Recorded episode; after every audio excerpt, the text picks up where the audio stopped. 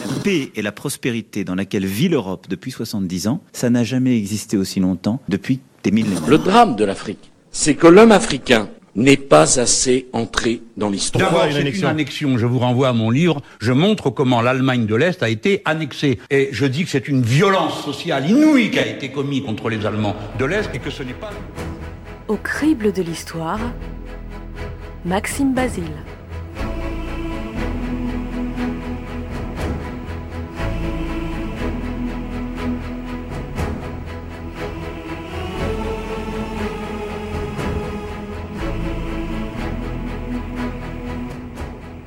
4 septembre 476. Ravenne.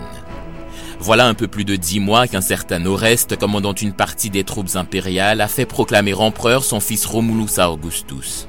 Le garçon est âgé d'à peine 15 ans et pour cause, ses contemporains l'appellent Augustulus, petit Auguste, pas sûr que ce soit par affection. D'ailleurs, à propos d'affection, le jeune empereur vient de perdre celle de l'armée. Les soldats sont fatigués de réclamer leur solde et des terres auxquelles la coutume leur donne droit.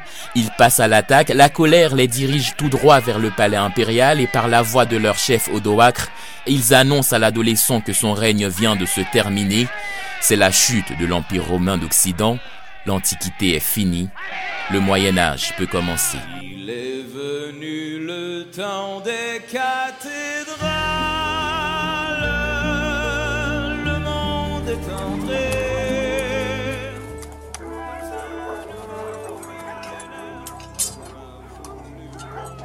Ce sanglier géant nous échappera toujours, si. Mes amis, nous ne nous escrimerons pas davantage à sa poursuite. La Saint-Jean est journée d'amour, n'est-il pas vrai? Et nous avions tort d'enfreindre cette loi. Commande par courrier à la reine Guenièvre qu'aujourd'hui je n'ai pas tué. Quant au seigneur sanglier, Eh bien, sire. qu'il vive en paix. Vous pouvez le lui demander aussi. Le roi Artus lui donne rendez-vous pour la Toussaint. Votre vue nous emplit de courage. Votre bras nous rassure. Votre nom nous fait rêver. Me direz-vous, madame, qui vous êtes, que ma louange puisse répondre à la vôtre? Je ne suis dame de mérite, ni de vertu, sire, pour qu'on m'adresse louange. Je suis la dame d'une prière. Laquelle? Que demandez-vous? C'est de prendre avec vous ce jouvenceau, Lancelot du lac. un mien écuyer, et de le faire chevalier, sire, quand il vous le demandera. Ainsi donc arrive le Moyen Âge, le temps des grandes aventures religieuses, politiques, scientifiques, le temps de la chevalerie et de l'amour courtois, un temps qui verra naître ce qu'on appelle le sentiment national. Pourtant, la fumée qui s'échappe des bûchers des Templiers et de Jeanne d'Arc ne laisse voir qu'un Moyen Âge synonyme de la barbarie la plus féroce, d'arbitraire et de sang. On se croirait au Moyen Âge, dit-on. Eh oh, on est en 2020 là, on n'est plus au Moyen Âge. Ce qu'il faut dire d'abord, c'est que la vision d'un Moyen Âge sanguinaire et obscurantiste n'est pas une invention de notre époque. Dès la fin du XVe siècle, les théoriciens de la Renaissance des arts et des lettres en Italie fustigent l'art gothique pour mieux valoriser l'Antiquité dont ils s'inspirent. Au siècle suivant, le terme Moyen Âge apparaît pour désigner cette période située entre l'Antiquité et l'époque moderne. Les philosophes des Lumières ne l'épargneront pas en raison des grands événements religieux qu'il a vu naître, comme les croisades. Rien d'étonnant, car au moment où les anciennes provinces romaines se consolident en tant que royaume, comme celui des Francs ou le royaume visigothique, une voix se fait entendre du fond de l'Arabie. Ce qu'elle dit, que Dieu vient d'envoyer son message par Mahomet pour le salut des hommes, c'est la naissance de l'islam. Là Je les vois Regardez Il est sauvé Sois le bienvenu dans la cité de Médine la bénie. Ta cité, messager de Dieu. C'est dans leur palais orné de crucifix que quelques princes d'Occident vont recevoir une sommation curieuse. Au nom de Dieu, clément et miséricordieux, au nom de Mahomet le messager de Dieu, à Héraclius empereur de Byzance, saluant en lui le garant du respect de la justice, je t'implore d'entendre l'appel du Très-Haut. Je suis le messager de Dieu pour les hommes. Accepte l'islam pour ton salut. Il parle d'un nouveau prophète en Arabie. Est-ce que c'est ainsi que Jean-Baptiste s'est présenté au roi Hérode Surgissant du désert, gémissant pour son salut? Pour toi, Makokis, patriarche d'Alexandrie. Qui sera empereur de Perse. Mahomet t'adjure par la parole de Dieu. Accepte l'islam pour ton salut. Embrasse l'islam. Tu surgis du fin fond du désert en empestant le chameau et le bouc. Pourquoi le roi de Perse devrait-il s'agenouiller? Il n'y prête donc pas une bien grande attention. Mal leur en a pris, car moins d'un siècle plus tard, après avoir conquis la Perse, la Syrie, l'Égypte, les musulmans posent le pied en Europe. 711, le général Tariq Ibn jette 12 000 soldats sur l'Hispanie chrétienne. La péninsule ibérique craque, ville par ville. Tout ce qu'ils touchent tombe entre leurs mains. Le même succès les précède en France où ils se saisissent de la Septimanie et de sa capitale Narbonne en 719. Deux ans plus tard, ils les voilà déjà à Toulouse, chez les Visigoths. Ils viennent y chercher leur première défaite le duc Eudes d'Aquitaine la leur accorde avec franchise, mais ils reviennent en 732 cette fois-ci pour la victoire. Le cher duc est débordé, il fait appel à plus fort que lui, l'indomptable Charles Martel, maire du palais à la cour du mérovingien Thierry IV. Il renverse définitivement la situation au profit des chrétiens et, par ce coup d'arrêt brutal donné à l'expansion musulmane, il devient le maître incontesté du royaume des Francs et aplanit le chemin pour son petit-fils, un certain Charlemagne. Je trouve cette expédition insensée. Les Espagnols sont tous sarrasins. Qu'ils soient chrétiens ou musulmans, tous sarrasins. Ton grand-père les a chassés hors de France. Et crois-moi, ils doivent s'en souvenir.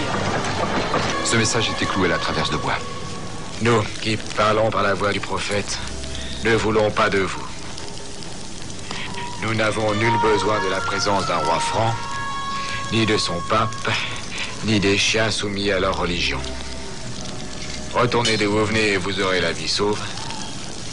Si vous nous attaquez, vous y laisserez vos têtes. Il n'y a aucune signature sauf Allah ou Akbar. Dieu est grand. Vous vous taisez quand j'ai besoin de conseils. Roland.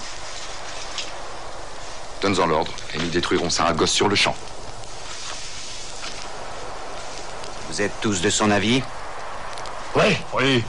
Non. Quittons ce pays. C'est notre seul salut. Notre seul salut Et l'honneur Le déshonneur Ces mots n'ont peut-être aucun sens pour toi, Ganelon. Nous n'avons jamais battu retraite. Charles n'a jamais refusé de relever un défi. Bien dit, Roland. On sait donc d'où viennent les clichés très résistants sur le Moyen Âge, mais on sait aussi que cette vision est totalement erronée, comme le fait remarquer l'historienne Claude Gauvard, notamment en ce qui concerne la violence, certes présente, mais extrêmement codée, comme dans le cas de la peine capitale. Au Moyen Âge, la peine de mort est beaucoup moins fréquente qu'on ne le pense. Elle est plutôt fantasmée. Cette euh, déconstruction, en quelque sorte, s'appuie sur des archives inédites et elle montre ce basculement qui a eu lieu au début du XIIIe siècle avec l'introduction d'une procédure d'enquête, procédure romano-canonique sur laquelle nous vivons toujours d'ailleurs. Et le procureur du roi au Parlement, qui est l'équivalent du ministère public, est capable de dire au milieu du XVe siècle que quand on s'inquiète de la mort d'aucun, eh bien, il faut avoir l'enquête et les interrogatoires du prévenu. Alors, la peine de mort existe-t-elle? Oui, bien sûr. Mais elle s'applique finalement à un petit nombre de personnes. D'après elle, toujours, notre époque aurait même quelques petites leçons d'humanité à apprendre du Moyen Âge.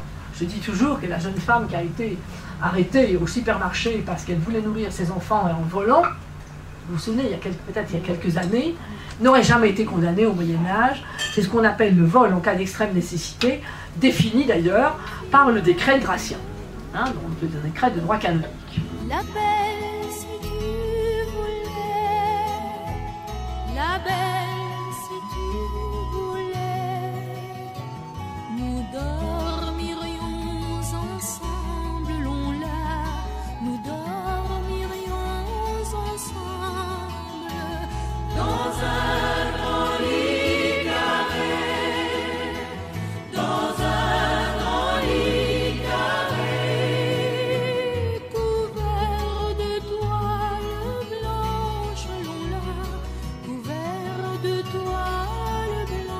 En plus des enseignements humanistes institutionnalisés en quelque sorte par les hôtels-dieux et les 15-20, nous devons à cette période l'affirmation de la France avec notamment Philippe Auguste et Louis XI, la création d'institutions comme la Camera Cum Potorum, notre cour des comptes, avec des enjeux qui sont encore d'actualité, à ne pas oublier évidemment la création et la multiplication en Occident des universités comme celle de Paris en 1215, où Robert de Sorbon fut maître et à laquelle il lèguera son nom, ainsi que tout l'apport intellectuel de la Renaissance carolingienne qui a eu cette idée folle un jour d'inventer l'école Qui a eu cette idée folle un jour d'inventer l'école C'est ce sacré Charlemagne, sacré Charlemagne. Le sacrifice de Roland à l'arrière-garde de l'armée sauva le roi et le plongea dans un chagrin insondable. Je veux une réponse. Dieu, je t'en supplie, réponds-moi Charles était en querelle avec Dieu qui lui avait ôté son ami le plus cher. C'est alors qu'il fit la rencontre d'un moine d'Angleterre nommé Alcuin qui devint son conseiller et lui prôna l'étude et la réflexion. Un grand roi, bâtisseur d'écoles et de monastères, était en train de naître. Mais en 1492, la reine Isabelle la catholique chasse les Arabes d'Espagne le Moyen Âge veut s'en aller. Cette période qui est arrivée en détruisant l'Empire romain d'Occident s'en va en laissant aux Occidentaux un empire plus vaste encore. Avancez. Christophe Colomb a 41 ans. Je ne devrais même pas vous écouter puisque mon conseil vous a opposé son veto. Mais Santarel m'assure que vous êtes un homme d'honneur et de foi. Pour Sanchez, vous n'êtes pas complètement fou. Pas plus que la femme qui a dit qu'elle arracherait Grenade aux mains des morts. Nos savants croient que l'océan est infranchissable, Seigneur Colomb. Et que disait-on de la ville de Grenade jusqu'à aujourd'hui? Qu'elle était imprenable.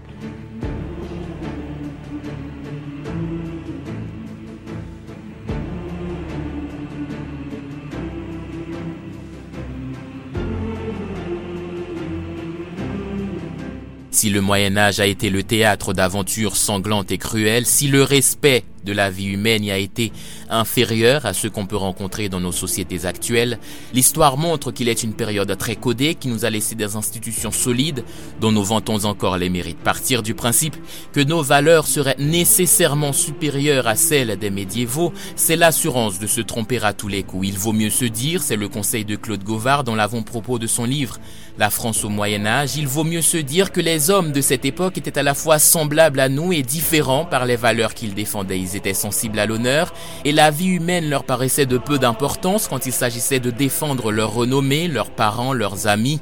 Ces valeurs ne sont plus les nôtres, c'est donc avec un regard qui accepte les différences qu'il faut considérer l'histoire de leur combat.